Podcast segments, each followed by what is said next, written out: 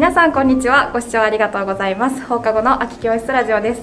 このポッドキャストはそこら辺の大学生が放課後の秋教室でざっくばらんにあーだこーだ話すようなノリで教育という答えのないものをテーマに扱っていく番組です。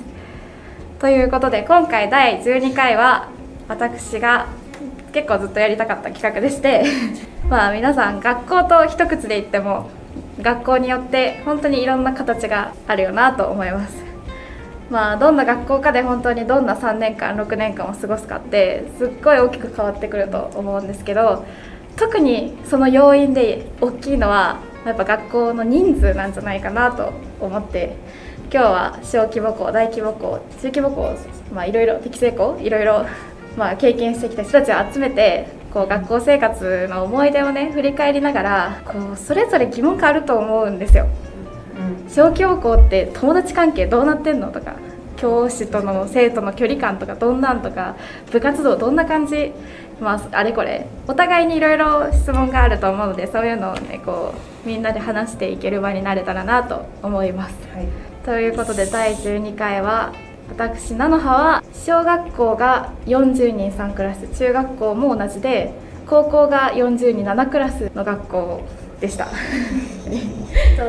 私夢は小学校が1クラスで39うん。が1クラスで中学校がちょっと何人かわかんないんだけど3クラス。うん、で高校が1学年12クラス。12 で小中が小規模。でうん。高校は大規模。うん。出身です。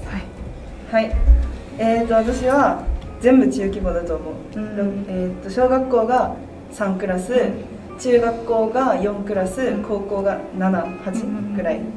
多分普通の人数だと思います、はい、で私言うのは小学校が一学年345クラスがいろいろ混じってて平均4クラス。あで市内トップぐらいの大規模校でー。中学校は40人クラスが3校3クラス。うん。で高校が42クラス7クラスうん。が中高一貫だったので学校全体で見たら大規模校の出身です。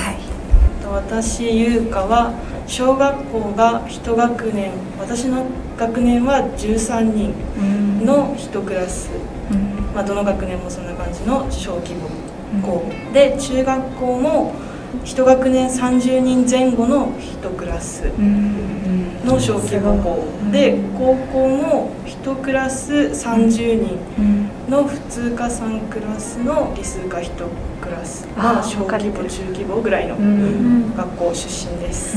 はい、えー、私ユージは小中があれ一学年一クラスうん。の小規模校で高校何人くがらいえーっと一クラス20人とかそのくらいかな。あで高校はうん。まあ一クラス40人のーうん。4クラスやからまあうん。適正規模うんぐらいかなっていう感じの高校でしたはい、えー、竜兵は小学校が40人の3 4クラス3クラス、中学校が40人の6クラス。で高校が 40×8 クラス。うん。なので、まあ、中から大規模そう出身ねかななるほど。まあそんな感じの何人でこれから話していきたいと思います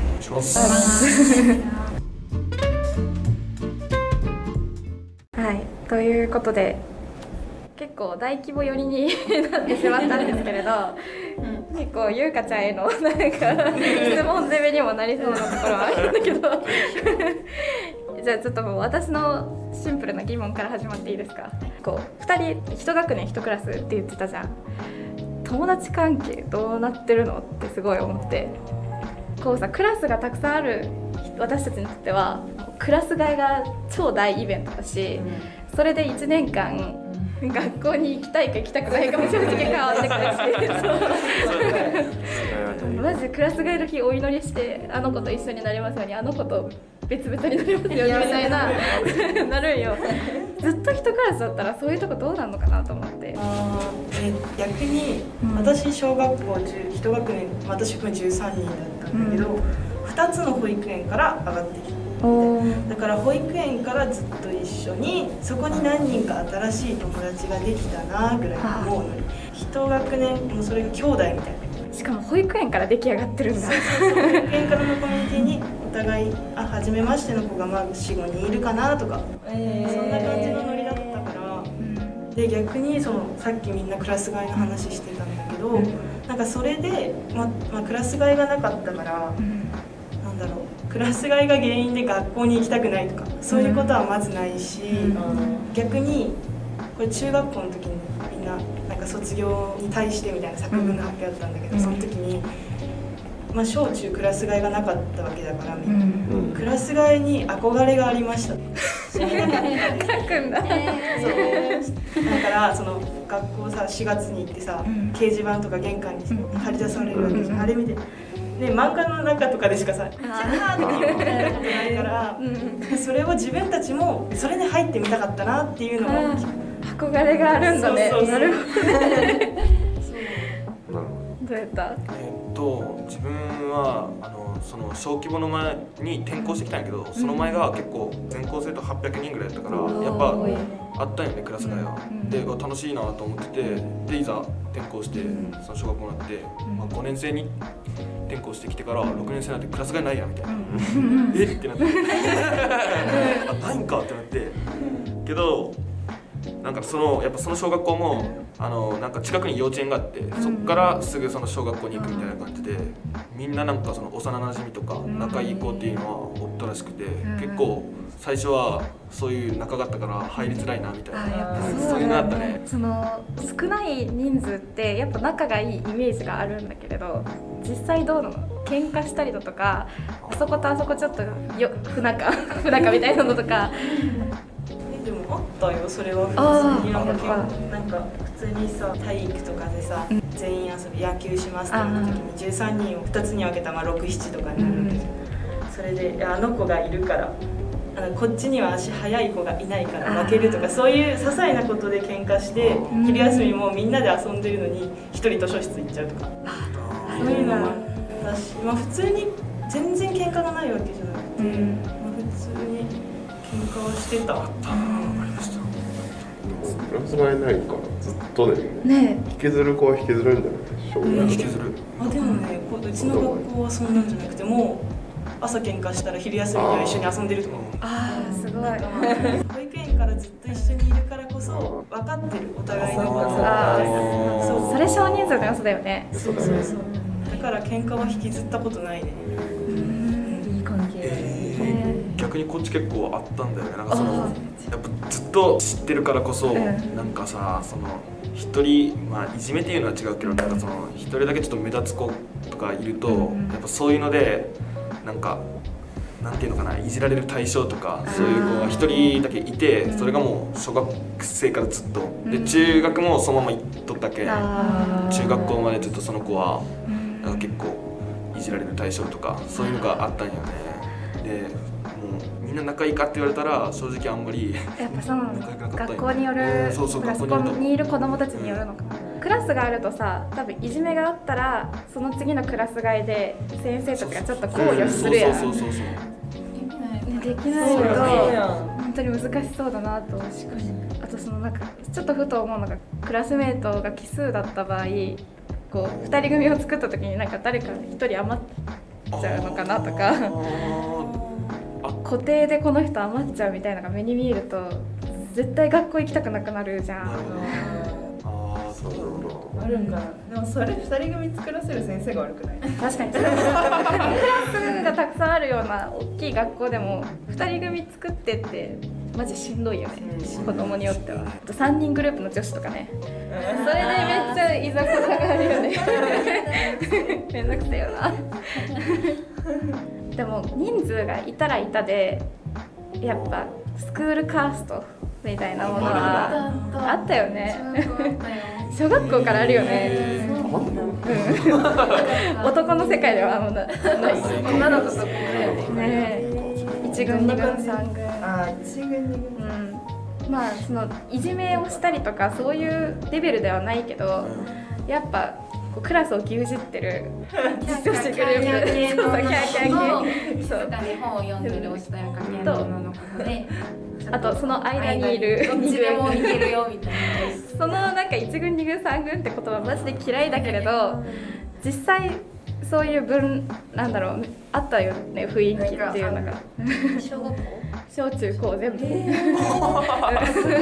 それはどこでもあったかも。ああ中学うん特に中学校は顕著だったけど、うん。うんそのスクールクラストでさ、うん。修学旅行の班とか決まるじゃん。決まる決まそれるとかは普通なるほどね。で、まあ、私はそれが嫌いだったから、もう関わらないようにしてた、うんうんまあまあま小学校はまあ一人二人上に立つ子がいるかなぐらい、でもそうさ関わらないようにするっていうのが小規模だと難しいのかなと感じて。小学校だとできないかも小学校ぐらいのでも中学校が30人いたから、んギリ30人いたかあらあ30人いたらね。関わらめちゃめちゃ関わらないっていうのはできないけど、うん最低限なにはできたななるほどね。すごい大人やね。大人やな あとは私その授業がどんな感じなのかなっていうのは小規模校に対して気になる。まあ人数にもよるようなもっと数人しかいないとかなんなら全学年揃ってないから複式になってるってなったらうん。もっと変わってくるだろうけれど。ちょっと今回は集められなかったので。私は単式だったんだけど、うん。6年間。でも、私の同じ中学校に上がる他の小学校がうん。4つあったんだけど全部複式で、なんかその子たちに話を聞いたのは、うん。音楽とかをさうん体育とかはもう全部全学年一緒にやるへえでなんかだからさ各学年で教科書配られるじゃん。音楽とかだから1年生から6年生までの教科書をまあみんな持ってるよねあそうあ重っ。カバン重い。私が4年生の時に近くの分校と合併したんだけど、うんうん。その合併するための何交流授業みたいな、うんあってその時に、まあ、その分校の子が音楽の授業だったんだけど、私たちはまあその学年の教科書しか持ってないわけでもその子がパッてバッグから出したのが、その1年生からあ4年生ぐらいまでの教科書で。えー、みたいな。そんな持ってんの？みたいな。大変だよね持ち味がそうそれはあったかな。でもそう私は単式だったけどうん。あでも逆に設備が充実1人当たりの設備が充実してた。理科とかも4人掛けのテーブルにさ12人とかでさだから3人ずつとかじゃん、うんうん。でもそれのテーブル1台にうん。顕微鏡1個ずつある。わけ、あったあった。それはあそうやな。アルコールランプ1個ずつとかあるわけじゃんだからみんながなんかそれめっちゃいい。ねみんな使えるみたいな。そっか。そうそうそう。なんかこう小規模とかそういう僻地の学校とかってなるとなんかそういうところで充実してないのかなって変に偏見があったんだけど逆に人数が少ないからこそ一人一人がいっぱい使えるんだね。そう学校に置いてある数自体はそれは大規模よりは少ないのかもしれんけど、一人当たりって考えたらだそうそうそう。って4人で1個の顕微鏡こんな4つ誰がマッチしてるか私は小さいです。よマッチ係あったわ実験の時に同じ班の子休んでたら2人で1台とか普通にあるから、そうみんなでしかも大きいさ双眼鏡をベランダにドンって置いて、13人で変わる変わる見るとか、そういうのもできねいいね。そう。だから授業の設備は整ってたと思う、うん、確かに。プラスで教師1人当たりが1人に咲くうん。教師の1人当たりの裁量みたいなのも多分大規模より大きいよね。小規模の方。逆になんかここはもっとクラスの人数いたらよかったのになみたいに思う点ってある体育祭とかあそうやね。その文化祭体育祭系。私の市には、うん。適正規模校って言われる学小学校1校しかなくて、へなんかその子に小高校生とかあったのって聞いたのは、なんか大規模校はクラス単位で例えば1組は赤組とか確かに。2組は白組とかになるってう聞いたんだけど、ん。そうじゃん。一クラスだったら体育祭どうするの？それこそ何運動の能力とかそういうのであー1クラスをあこの子は赤この子は白みたいな。あ先生が分けるそう先生がそう分ける。そうそうそうそう。だからスポーツテストとかえー、をそう参考にして分けてそうみたいな。それもそれで面白そうだけどね。そう。同じクラスに敵ができるみたいなそう。そう。そうそうねでもやっぱクラスごとだったらそのクラスの団結力みたいな。頑張ろうやみたいな。そう。あなるよね。なんだろう。リレーとかの作戦考えるのも、あそのそっちの子がいないところでこうそう慎重なんだね楽しそうそう。じゃああっちの聞かれてるぞみたいな。確かに小学生いいそうやな。かわいいそう。教室の隅っこと隅っこ。でかわい。いはい。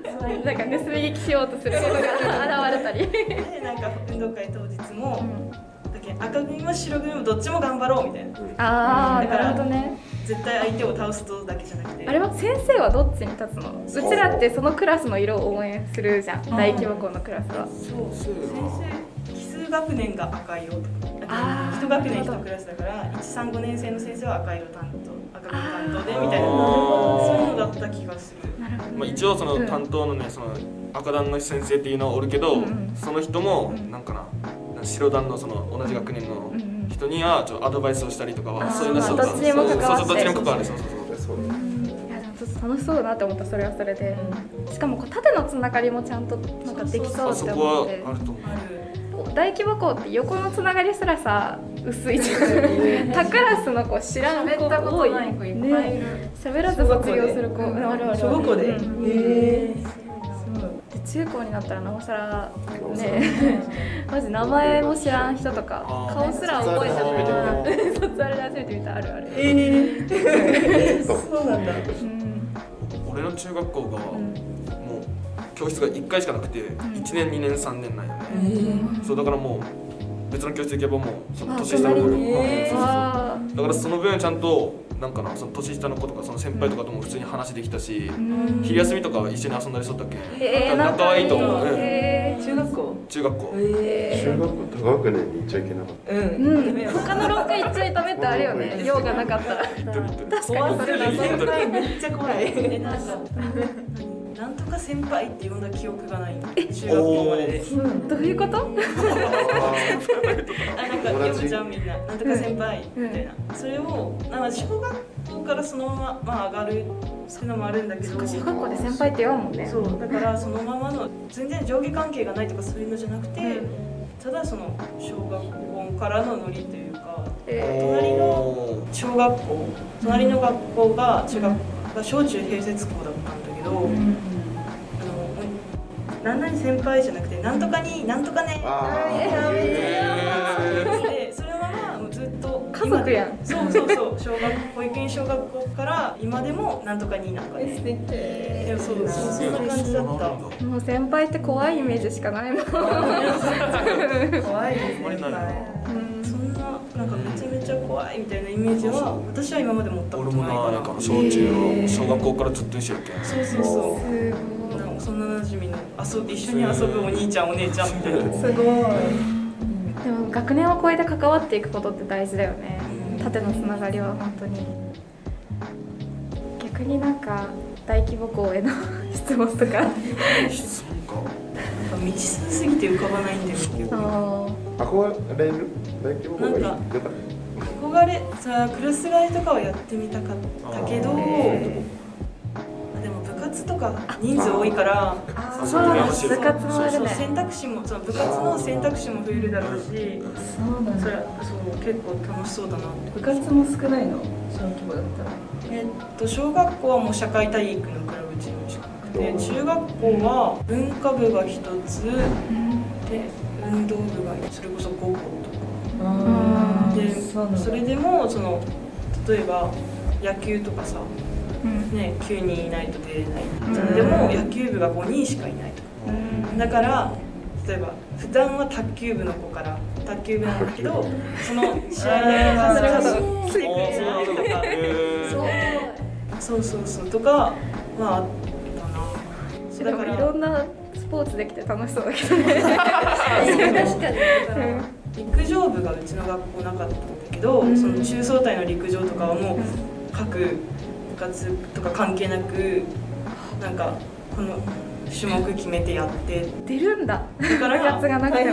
そう。ね。部活自分がやってる部活で県中に行けないのに陸上の方で行っちゃう、すごいな。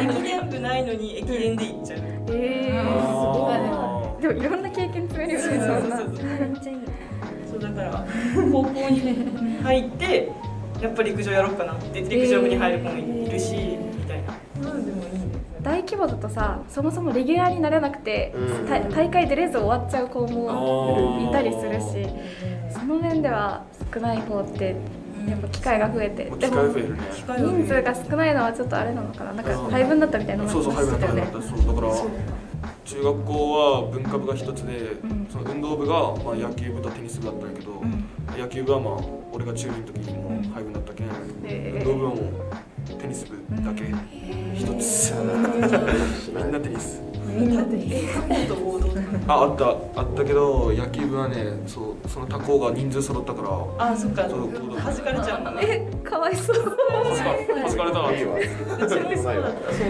弟が野球してたんだけど、それこそ5人とかしかいないから、他の中学校のそれこそ5人ぐらいのと一緒に組んでたんだけど、まあ弟が3年生ぐらいの時にまとまった人数入ってきてそのもともと組んでたとこは1人しか残らなかったのにもうそこ中学校単体でできちゃうからあもーうやめない。厳しいんだよねなんか。かわいそうやな。そうい。うのがかわいそうだなって思っーて現実的やな。でもこう離島の学校で聞いたのはもう女子バドミントン部男子ソフトテニス部しかない。あでやっぱ団体のスポーツは人数が集まらなく可能性があるからそもそもペアで出場できるようなスポーツしか部活にないっていうのを聞いてそれは結構選択の幅は狭まっちゃうのかなっていうのは感じるよね。本当にやりたいスポーツができない。だから陸上とかはまあ個人でもできるから陸上部はあるけど、本当は野球したいのに野球できないは普通にあると思うよ、団体系がね人を集め続けて維持するのも難しいもんね大規模な部活動とかはもうやっぱレギュラー入るためにさみんな練習頑張るやん、うんけどこっちはもうそんな練習せんでもさ。そうか。意識がそうそうそうそう。なるほど。入るしみたいな。感じで緩いよね。あー。競争心が。うん。競争心が強いところって大規模が多いイメージある、確かに指定規模か大規模かうん。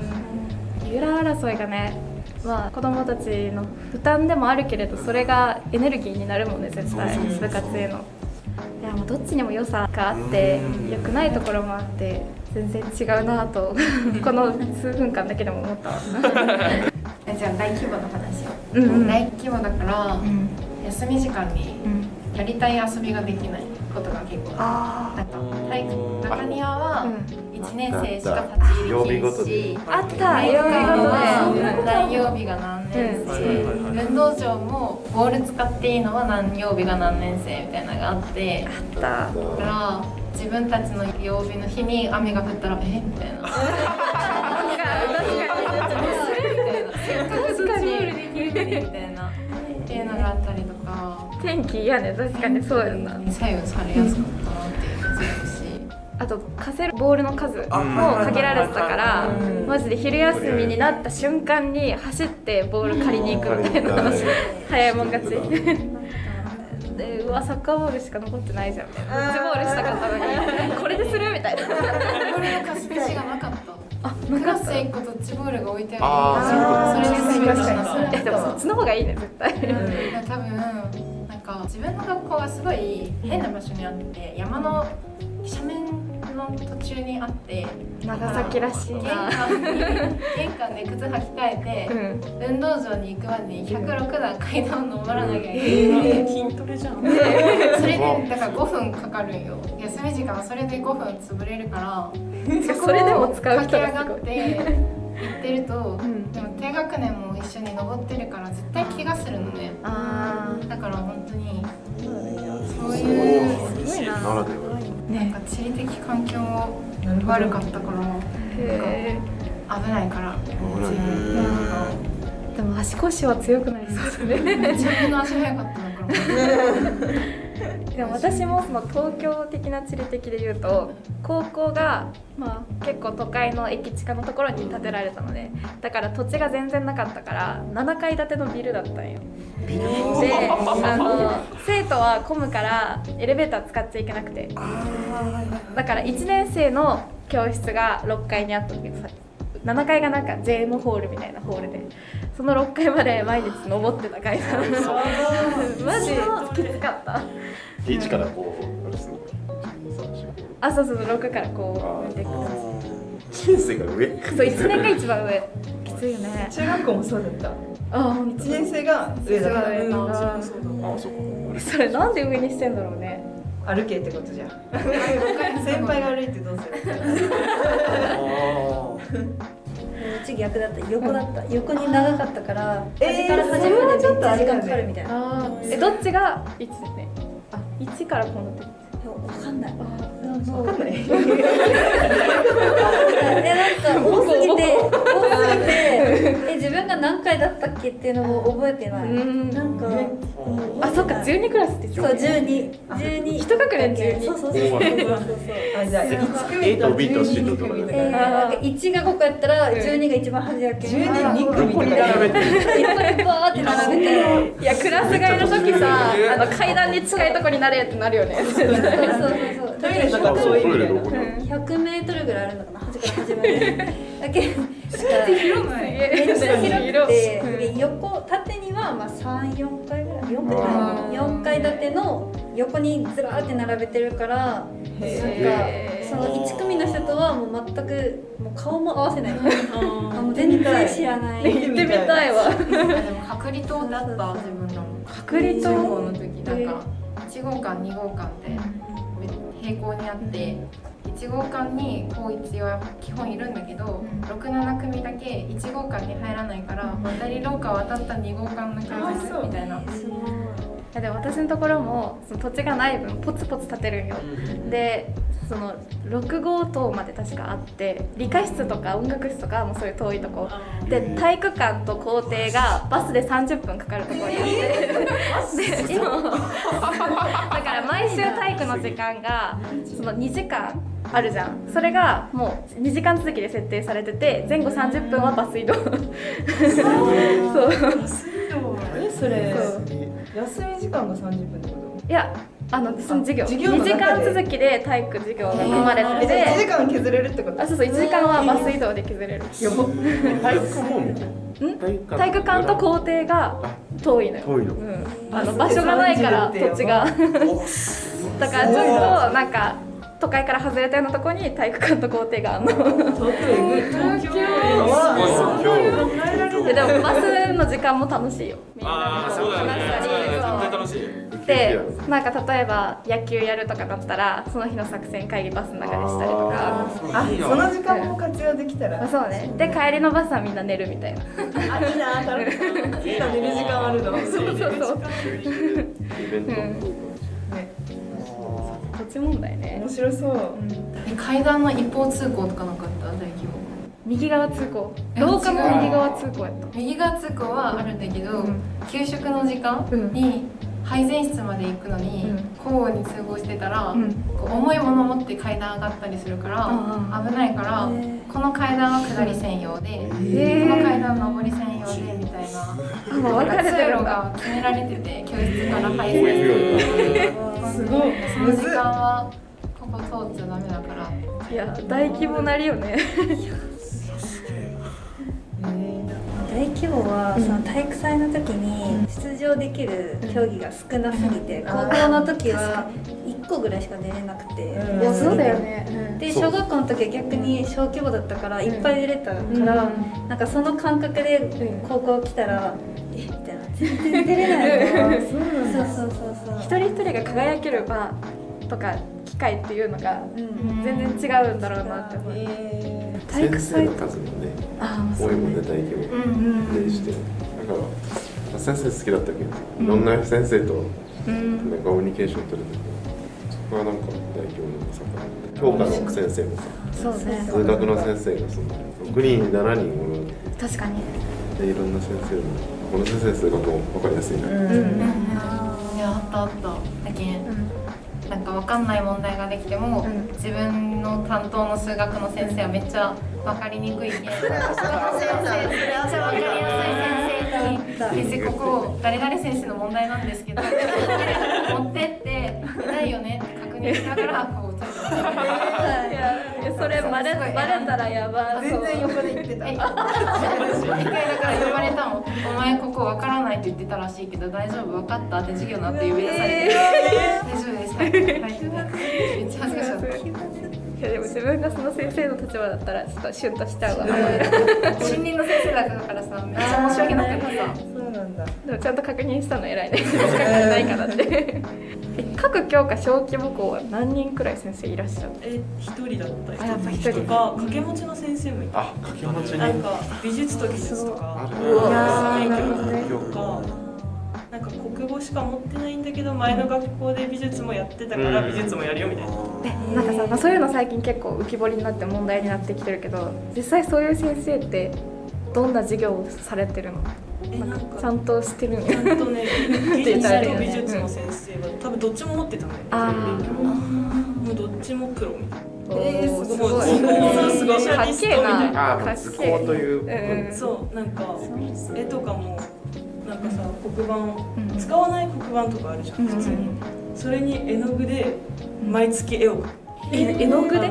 写真私中学生の時にめちゃめちゃちょっと見たい。写真があるんだけど。え？話だ。そうよう嘘でしょ？これ書いたの？マジリアル写真じゃないすごい。これを毎月描くの。やばいよこのえだからこれをねみだからもうこんぐらいだからもうなんか二刀流みたなはい確かにいいね。なんかザ自分の中学の時の社会の先生が今離島に飛ばされてて、でその先生社会と一応国語も持ってるんだけど、取って以来やってない。あ免許取って以来国語に触れてないからいや俺がやっても無理だからみたいな感じらしくて、で結構いろんな人インスタをしてつながっててその先生と、その先生がストーリーで誰か国語の参考になるようなノートの写真を送ってくださいみたいな。先生とインスタつながってんの？うん卒業生とかあーなるほど。そういうことそうそうそう。そうああそういうことねはいはいそうインスタにも最近先生垢増えてきてるからね板書投稿してる。あー人が少人数ならではでいいなって思ったのは、そういう図工のさとか、まあ、美術技術の指導を各なんか一人一人にさこう書いたらいいよっていうアドバイスの時間が長い。うん。だから美術とか実技系特にだよね。そう私だからめっちゃ美術大嫌いだったのに、うん。そのこの先生のおかげで普通に検点で入選するってえいう、ー、すごい。そういうのもあって。指導が手厚い。そう。ね。でこの先生私が中1の時に定年退職したんだけど、一人一人の似顔絵描いてくれて。へえ色紙にね。だからもともと卒業生にそういう送られ、書いてたらしいんだけど、まあ、人数少ないからこそ書けるよね、確かに。そんな40人も書いてくれんわ絶対。連絡帳とかもさじゃあ手書きで。あ連絡帳は、そうね一人一人ちゃんと、まあ、個人個人出す生活ノートみたいなのは、コメントもくれるし。毎日。うん。書かれてた？スタンプで済ますみたいな。そうそうそう。たまにコメント書いてくれたら嬉しいでもなグッドかエクサレントとかで喜ぶあ確かにそのレベル人マジないけどでなんかもう普通に「あ中層帯まで何日だよ」もうすねあともう少し頑張るぞとか普通にもう職場体験お疲れ様とかいろいろかまもう毎日なんかあったよ。やっぱ距離が近いよね。いいね。そっちの方がねか私の知り合いの離島の先生もクラスが5人くらいでその1年終わって確か文房具をプレゼントしたみたいででそれをなんか消しゴムみんなにプレゼントとかよくあるじゃん、ん。じゃなくて一人一人によって例えばノート作るのが好きな子には何色ペンセット5色ペンセットとか。でプリントまとめるの苦手な子にはファイルをプレゼントしたりなんかそれぞれの文房具をプレゼントしたって話を聞いてこれは小規模ならではだなってすごい私ももらったことあるかもしれないなんか1年間その自主学習頑張ったでしょみたいな。上からなんか先生がさ適当にもノートとかいろいろ買ってくるんだけど好きなやつ取りなみたいな、えそうそうそう。もらってた。そういうの去年の使い回し。使ったテンプレと同じのをなんか粘土だけ変えて紙に印刷してはいみたいな。そうやろな。きっとそうだよね。しかもその生徒一人一人違うなんていうのはほとんどないよね、そんな40人もやってられないよね、全員にだから配られないよね。本当に目立ってた子だけうんうん。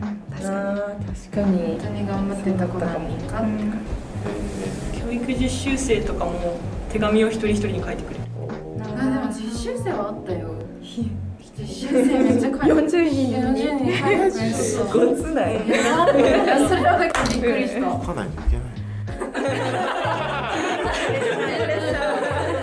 でもその普通に2週間ありがとうだけじゃなくて、こういうこと頑張ってたねとか実習生の先生もめちゃめちゃ見てくれる嬉しいよねでもらったら書くかいまだに持ってる持ってる持ってるそうい。うのでも40人でも13人でも書いたにしろ多分40人に書いた時より13人に書いた時の方が一人一人ちゃんと細かく見れてるだろうしそうね。深く書けてるんだろうなと思うそれはやっぱ良さだよね少ないなりなじゃあちょっと視点を変えるんだけどみんながもし親になって子供を授かった時に小規模校と大規模校どっちに入れたいですか？自分が小規模だから、うん自分と似た環境でのびのび育ってほしいっていうのもあるけど、私が経験してないからこそうん。